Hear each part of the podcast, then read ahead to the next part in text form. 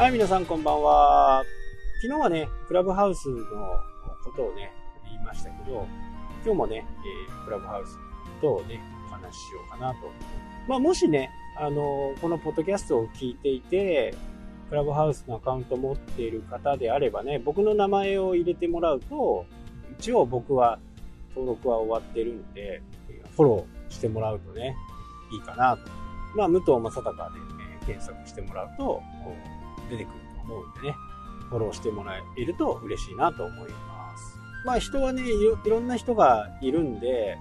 このクラブハウスにね、続婚の人もいますしね、いやー、そんなの流行らんよっていう人もいます。これはもう正直どっちになるのか、僕はあんまりよくわかんない。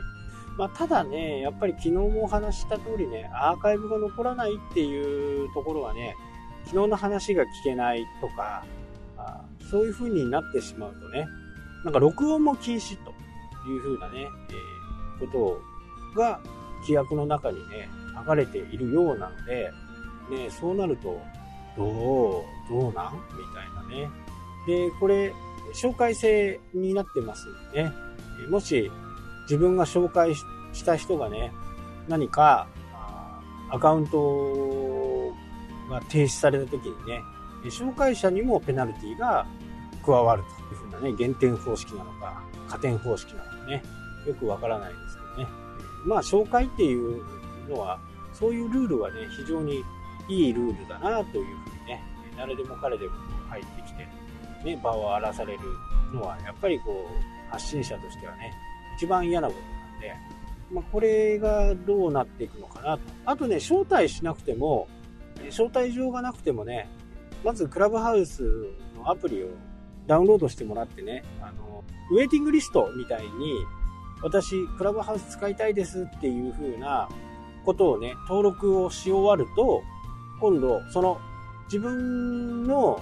携帯電話の番号がね、えー、そのスマホに入っていたら、その入っている人で、もうすでにクラブハウスやってる人のところにね、えー、通知が飛ぶような形、通知というかね、お知らせが来るような形で、ああ、この人今待ってるんだっていうことで、ウェイティングリストからね、紹介するっていう、紹介っていうかね、あのー、友達を招き入れるみたいな感じができるんです。こうなると、紹介料、紹介の2人っていうのは必要なくなるんですね。なんで紹介枠って基本的に1人2つ。あと、長くね、クラブハウスやってたり、フォロワーがいっぱいいたりするとね、招待枠がどんどん増えていく風になっています。まあこれはね、ルール上なんでね、今後どういう風な形でいくのか、もう未知数ですけどね、日本語対応になればね、一気に増えてくるかなというふうには思いますけどね。まだね、英語なんですね。まあ難しい英語じゃないんで、なんとなく分かればあできるかなというふうにはね、思いますけど、なかなかね、やっぱり英語っていうだけでちょっと戸惑う方もいると思うんでね。そんなに難しい。まあ、YouTube なんか見たらね、もうクラブハウスの登録の仕方とか、いろいろ出てるんでね、それをこう、見ながらやるのがいいに思いますね。まあ、昨日からね、一日いろいろ考えても、まあ、クラブハウスの良いところっていうのはアーカイブが残らないっていうところがね、いいとされてるんですけどね。それがね、やっぱり僕の中では一番の懸念のポイントですね。私はね、前ブログの話もしましたしね、YouTube の話もしましたし、そこではやっぱりね、ストックコンテンツっていうのがね、やっぱり最強だと思ってるんですね。コンテンツの中でもね。だから、そこがね、ないっていうのがね、ここが本当にどうなんだろうっていう風な形で思うんですね。まあ、日本でもね、急激に登録する人が増えてきて、これからどんどんね、まだまだ増えてくるとは思うんですけどね。でこれをアーカイブに残すっていう風な形にはね、多分ならないで、違う会社がね、アーカイブが残る、そういった音声のプラットフォームをね、多分作ってる人いるんじゃないかなと思うんですね。ただまあサーバーの大きさとかね、が非常に大きく。とはいえね、動画じゃないんで、大したことないんです。動画とかね、YouTube で 4K で、えー、8分から10分ぐらいやるとなると、多分4ギガぐらい必要なんですよね。動画の容量が。音声の場合だと、やっぱ100メガいかないんでね。全然こう、40分の1ぐらいの大きさなんで、まあ、ただ世界の人たちがね、一斉にやりだしたら、まあ、サーバーがどんどん継ぎた継ぎ足していってもね、難しいのかな。ただ、方法、方法っていうかね、やり方の一つとして、チケット販売した部分に関しては、アーカイブが残せますよっていう、これはね、もしかしたらあるのかもしれない。だってその時にね、え、聞けなかった人がいたら、ね、お金払ったのに聞けない。まあそういうことってあるじゃないですか。突然何かが、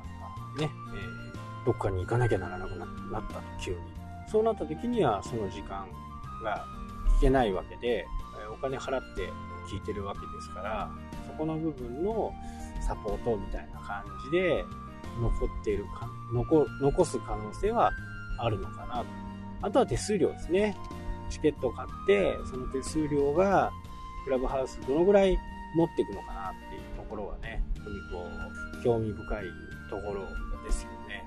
だったらメルマガでいいじゃんみたいな感じね、メルマガで音声の MP3 とかをね、送ってしまう方がいい。まあこうやってね、いろいろな人がこう、いろんな意見を言うこと。まあこういう意見がね、もしクラブハウスとか次のプラットフォームを作る人のところにね、届けば、またそれが改善されて、もっといいねに、なるのかなというのは思うけどね。ま、若い人たちは、フォローメディアの方がね、いいのかなとフォローコンテンツの方がいいのかなと流れていっちゃうね。えー、僕みたいにね、親父になるとね、やっぱりストックコンテンツでね、えー、その時話したことがね、後からこう聞きたいとかね、っていう風にもなるんで、まあ、そこの部分はね、もう使い方次第かなというふうには思います。本当に今後どうなっていくのか。まあよく見ながらね、やっていこうかなとは思う。ただアメリカではね、それほど、それほどまあ、SEO の世界の人でクラブハウスのことをガンガン言ってる人あんまりいないようなんですね。まあ、今後出てくるかもしれないですけどね。